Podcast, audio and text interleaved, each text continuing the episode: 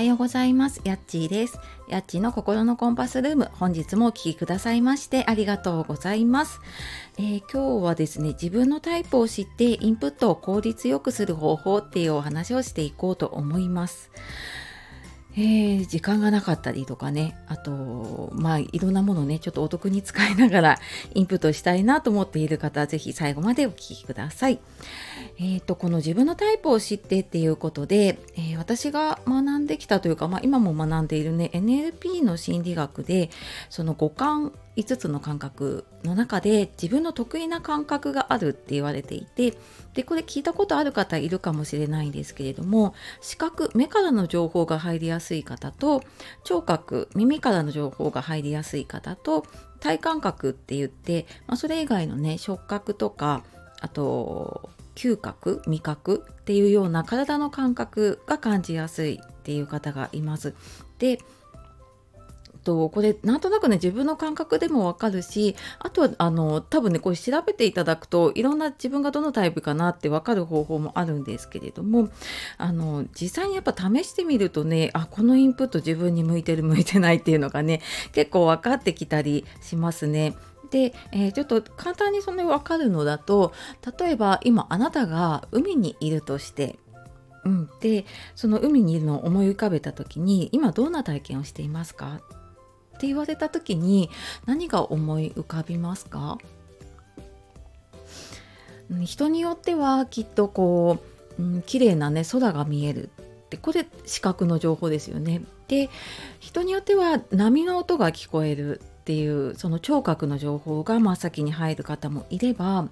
こうなんかこう何ていうのか海風の冷たい感覚がするっていう体の感覚を感じる方それぞれいると思うんですね。でこういうのでなんとなく自分はこの感覚が強いかなっていうのがわかるかなと思うんです。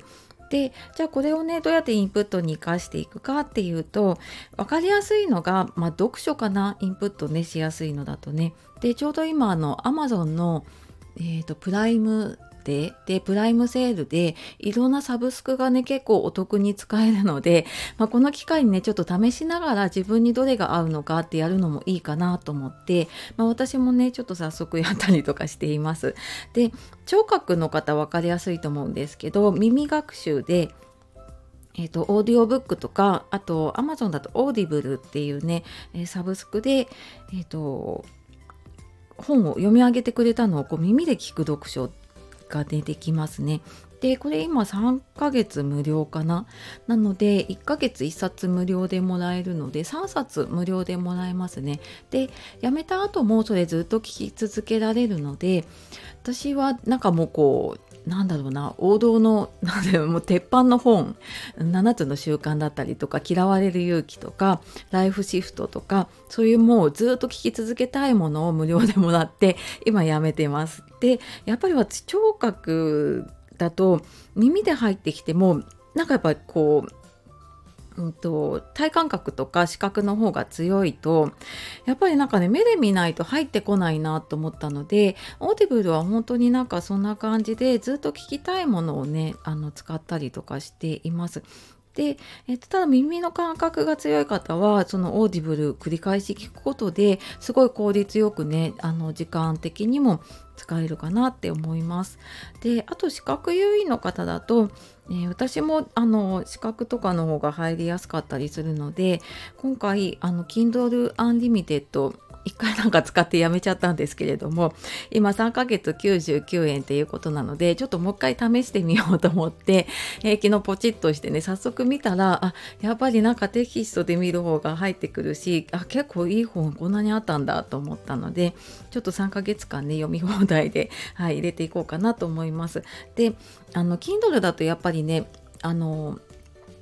目で見なきゃいけないので使える時が限られちゃうと思って私はあのスマホで読み上げ機能、えーと、使えるので、まあ、それで Kindle、まあ、画面に映しながら読み上げてもらったりすると、まあ、家事しながらだったりとかあとちょっと移動中とかでも、まあ、オーディオブック代わりにね使えたりもするしでちょっと気になったところはマーカー引けたりとかするのでうん、なんかメモ代わりにもなるしと思って私は今回はその Kindle Unlimited を使ってます。ただ気をつけなきゃいけないのが3ヶ月無料で使ってると使ってる感覚がなくなっちゃってその後自動で月980円引かれちゃうんですよね。で私それで引かれてた時があってあやばいやばいと思ったので今回はその自動更新しないっていうのをもう最初に設定をしておいてまあ使っていってでよかったらあの継続しようかなっていう感じでやっています。なので、えっと、視覚からの情報入りやすい方はそういうテキストだ Kindle 本だったりとかあと紙の本とかでもね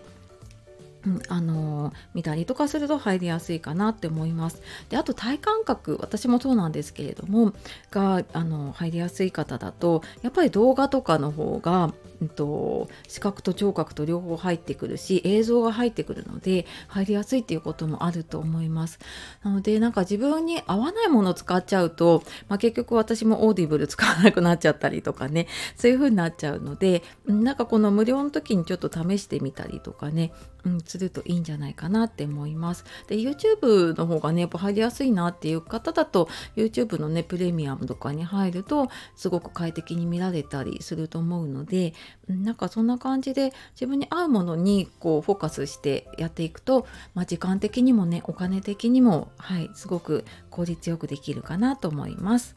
はいで、えっ、ー、と、その Amazon のサブスクちょっとよくわかんないなっていう方いると思うので、ちょっとリンクを貼っておくので、詳しくはそちらの方から見ていただければと思います。はい、えー、今日も最後まで聞いてくださいましてありがとうございました。では素敵な一日をお過ごしください。さようなら、またね